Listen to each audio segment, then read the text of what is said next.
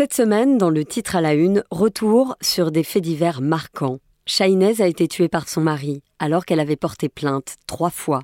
En France, une femme est tuée tous les trois jours par son compagnon ou ex.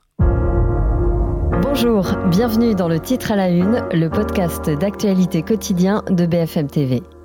Je suis Céline Kalman. Aujourd'hui, dans le titre à la une, je vais revenir sur ce chiffre effroyable, 122. 122 femmes tuées par leur conjoint ou ex-conjoint en France en 2021.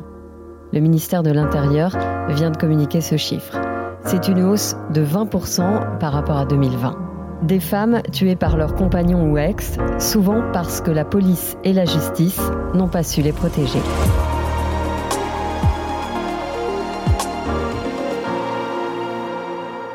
Nous sommes à Mérignac, en Gironde, le 4 mai 2021.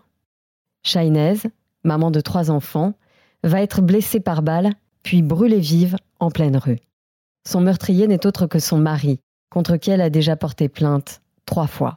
Elle voulait le quitter, il lui a fait payer de sa vie. Shainez avait 31 ans. Ses enfants, âgés de 5, 8 et 13 ans, étaient absents quand elle a été tuée. Shainez était gentille, généreuse, toujours souriante. Elle avait le cœur sur la main confiait sur BFM TV une de ses amies, trois jours après le drame. Elle était lumineuse, euh, j'arrive pas à oublier son rire. Enfin, j'ai tout le temps son rire, euh, son rire, son rire, et sûrement parce que j'ai envie de ne pas penser au cri qu'elle a dû pousser euh, pendant qu'elle était en train de mourir. Elle était parfois tout, et d'un seul coup, elle pouvait n'être plus rien pour lui. Le ministre de la Justice, Éric Dupont-Moretti, prend aussi la parole deux jours après le meurtre de Chaynez.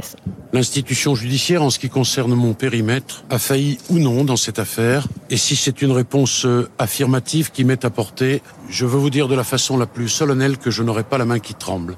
Quelques jours après la mort de la jeune femme de 31 ans, tout le monde comprend que le calvaire vécu par cette femme aurait pu être évité. La première fois que Chaynez porte plainte contre son mari Mounir remonte au 23 juin 2020.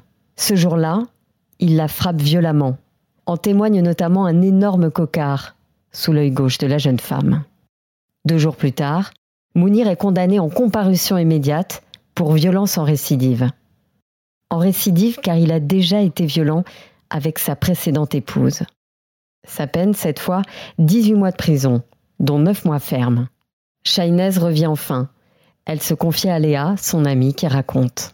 Quand moi je suis allée la voir euh, l'été dernier, elle m'avait parlé de son, ben, de son mari là, qui, était en prison et elle était toute contente, elle était soulagée. Elle m'a dit ouais ça y est je vais être avec mes enfants. Elle le disait, elle est en danger, hein. franchement elle le savait. Hein. Il a tout, détruit. Mais Mounir, même depuis sa prison, réussit à transformer en enfer le quotidien de Shainez.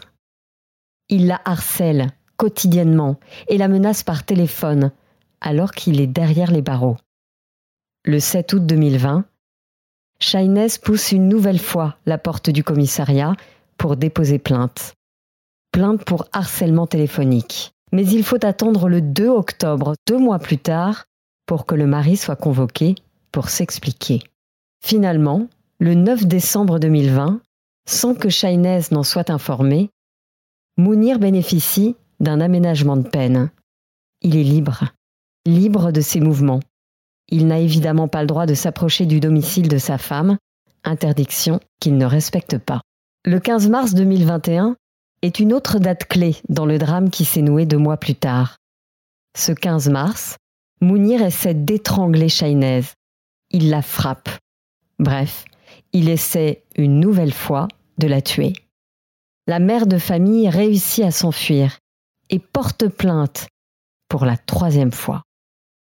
Elle pensait vraiment que cette fois-ci, ce serait terminé, que Mounir allait arrêter définitivement. C'est ce qu'elle avait raconté à une de ses amies. Elle a cru que voilà, il allait se passer un truc, que ça y est, ils allaient l'attraper puisqu'il n'avait pas le droit de se approcher d'elle. C'était interdit.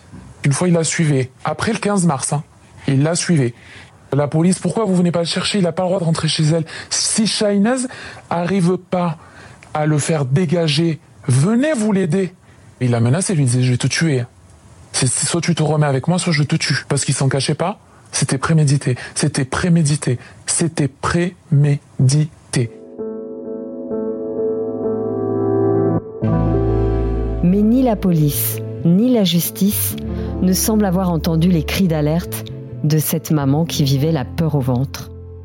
Un rapport de la police des polices a souligné les fautes ou erreurs d'appréciation, ce sont les termes du rapport, erreurs commises plusieurs agents, et notamment par ce policier qui avait recueilli sa plainte au mois de mars. Cet homme avait lui-même été condamné pour violence conjugale. Aujourd'hui, les trois enfants de Shainez sont ensemble. Ils ont été confiés à leurs grands-parents, les parents de Shainez qui vivaient en Algérie et qui ont tout quitté pour s'occuper et voir grandir les enfants de leur fille.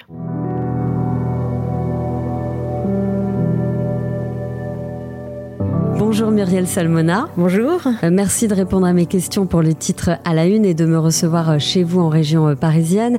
Vous êtes psychiatre, présidente et fondatrice de l'association Mémoire traumatique et victimologie. 122 femmes victimes de féminicide en 2021 en France, 20% de hausse par rapport à 2020. J'ai raconté le meurtre de, de un meurtrier qui avait interdiction d'entrer en contact avec elle. Pourquoi n'a-t-on pas réussi à la protéger et d'où viennent les failles? Alors les failles euh, sont énormes. Enfin, il y a vraiment une faillite totale euh, des forces de l'ordre, de la justice euh, pour protéger les femmes victimes de violences. C'est pour ça qu'on a des chiffres pareils et rien ne bouge. L'autrice Virginie Despentes souligne quelque chose de très vrai dans son dernier roman Cher connard qui vient de paraître. Elle dit si un patron tuait son salarié, personne ne dirait oui bah il l'a tué, il supportait pas qu'il arrive en retard au, boulot. Pourquoi cette sorte de clémence avec les auteurs de féminicide C'est vraiment très historique. Hein. la femme appartenait aux hommes. Elle était euh, en quelque sorte un, objet qui était à disposition euh, des hommes en termes euh, domestiques et sexuels.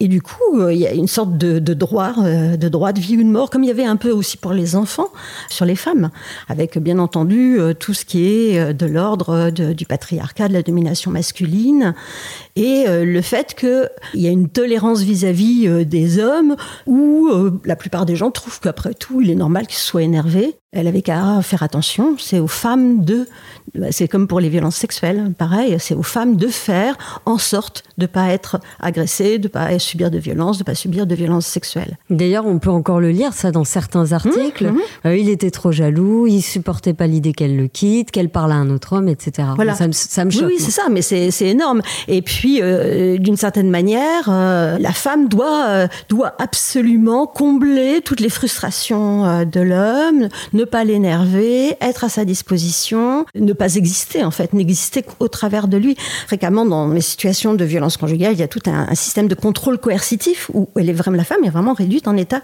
d'esclavage. Il y a une enquête de la délégation aux victimes qui avait été publiée en 2020 euh, qui tentait euh, d'établir des profils types. Alors on apprend que tous les CSP étaient euh, concernés, tous les cadres euh, étaient euh, concernés, que les hommes n'avaient pas de maladie mentale au sens médical du terme, que peu consomment de manière habituelle de l'alcool ou des drogues, ça veut dire que c'est monsieur tout le monde. C'est dans tous les milieux, dans tous les contextes. Alors après, il y a des éléments qui peuvent être des facteurs aggravants, ça c'est sûr, mais, mais dans l'ensemble, c'est malheureusement très bien réparti. Et à tous les âges, c'est-à-dire ça démarre très tôt hein, dans les couple, hein, puisque le, viol conjugal, c'est le viol par euh, conjoint, compagnon. Euh, donc euh, ça commence, peut commencer à 15, 16 ans avec des violences qui sont exercées dès ce moment-là. Justement, l'emprise, l'extrême violence de ces hommes, de ces tueurs, elle, vient d'où? Est-ce qu'à force d'étudier le sujet, vous avez réussi à, à établir un profil type de ces hommes Alors, ce sont des hommes qui déjà, par définition, en fait, adhèrent à, une domination masculine, à un système euh, patriarcal où ils s'estiment supérieurs et où euh, leur euh, bien-être, le fait de surtout ne pas subir aucune frustration, aucun malaise, etc., est très important, bien plus important que tout ce que peut ressentir leur femme. Donc, ils s'estiment avoir beaucoup plus de valeur que leur femme. Il y a certaines femmes qui n'arrivent pas finalement à se défaire de ces hommes violents. Déjà, elles sont choisies, euh, les, hommes violents vont choisir des femmes qui euh, ont un passé de victimes de violence et qui du coup ont été formatées pour euh, survivre dans un climat hostile. Donc ils savent qu'elles vont avoir une tolérance beaucoup plus importante que d'autres personnes à un climat de violence et qu'elles vont s'adapter de façon beaucoup plus importante. En plus, quand on est très traumatisé et qu'on continue à être dans un climat de violence, on est ce qu'on appelle dissocié, on est anesthésié Donc on ressent pas les émotions. Donc on va avoir un niveau de tolérance face à la douleur, au mal-être, qui va être beaucoup plus élevé que quelqu'un d'autre. C'est pour ça que souvent on se dit mais comment elle a fait pour supporter ça? Enfin, elle était complètement dissociée. Alors ça, c'est les mécanismes psychotraumatiques avec cette dissociation qui empêche de réagir, de se défendre et qui euh, rend la victime beaucoup plus facilement esclave de l'agresseur. Et puis, un élément qui est vraiment important, plus les femmes subissent des violences graves, plus elles sont en très grand danger, donc plus elles sont anesthésiées. Et quand vous êtes face à quelqu'un d'anesthésié, normalement l'empathie, c'est une, réaction qui est automatique, qui permet de vivre en fait les émotions d'autrui. Si vous avez quelqu'un dissocié, vous ne ressentez rien face à cette personne. Et du coup, elle peut vous dire des choses terribles avec le sourire, comme si c'était euh, pas un problème. Et vous, comme vous avez aucun ressenti émotionnel, vous pouvez passer complètement à côté aussi. Donc euh, il peut y avoir une indifférence de la plupart des, des, acteurs qui prennent en charge ces femmes. Mais donc il par faut rapport une à des vraie violences. formation. Il bah faut voilà, il faut formation. savoir, il faut savoir, il faut savoir que quelqu'un qui euh, parle avec en souriant et en étant complètement déconnecté de faits graves, c'est très très grave. Qu'est-ce qu'on peut faire aujourd'hui pour arrêter cette spirale, pour qu'il n'y ait plus de féminicide quand on arrive à devoir mettre en place une ordonnance de protection, quand on arrive à devoir mettre en place un téléphone grand danger, un bracelet anti-rapprochement, c'est-à-dire qu'il y a quand même un problème. C'est-à-dire qu'on est face à un homme violent, que tout le monde sait que c'est un homme violent qui peut la tuer, mais il est là, en liberté. Il est là Et en liberté. Voilà. Eh ben ça, c'est pas possible. C'est-à-dire les hommes violents ne sont pas euh, mis hors d'état de nuire, ce qui veut dire enfermés, enfin, qu'ils qu'ils puissent ne plus venir. C'est trop grave. C'est un peu comme si l'emprisonnement, c'était beaucoup plus grave que la mort d'une femme. Ça peut commencer par quoi, justement, une violence psychologique? Parce qu'on a peut-être tous des amis qui, un jour ou l'autre, nous disent ah, dis donc, mon mari m'a mal parlé. Mais il t'a mal parlé comment? Par définition, la, la violence, c'est la volonté de faire mal. Il y a une intentionnalité de nuire. Donc, euh, c'est pas une réaction violente euh, parce que euh, on a eu mal et puis euh, il y a un truc qui est tombé, on crie ou une chose comme ça. Là, c'est vraiment une volonté de blesser l'autre, de l'humilier, de dégrader son image.